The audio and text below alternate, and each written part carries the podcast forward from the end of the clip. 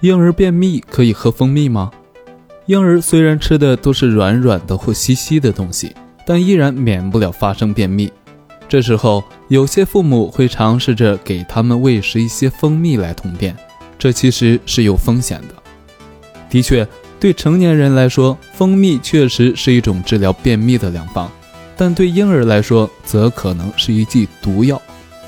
一周岁以下的婴儿消化功能尚未发育健全，这时候肠胃的免疫力也着实有限。蜂蜜看似营养，其中却含有少量的肉毒杆菌，婴儿食用可能会引起肉毒杆菌中毒。对小宝宝来说，治疗便秘最安全有效的办法就是多喝白开水。婴儿为什么干打雷不下雨？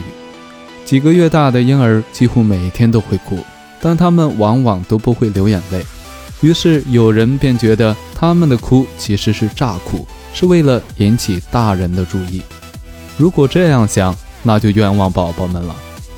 婴儿的哭绝非有意而为之的诈哭，而是货真价实的真哭。只是由于他们的泪腺还未发育成型，正处于一个发育的阶段，泪水也未能生成。不能通过泪孔渗出来，所以才会出现欲哭无泪、干打雷不下雨的情况。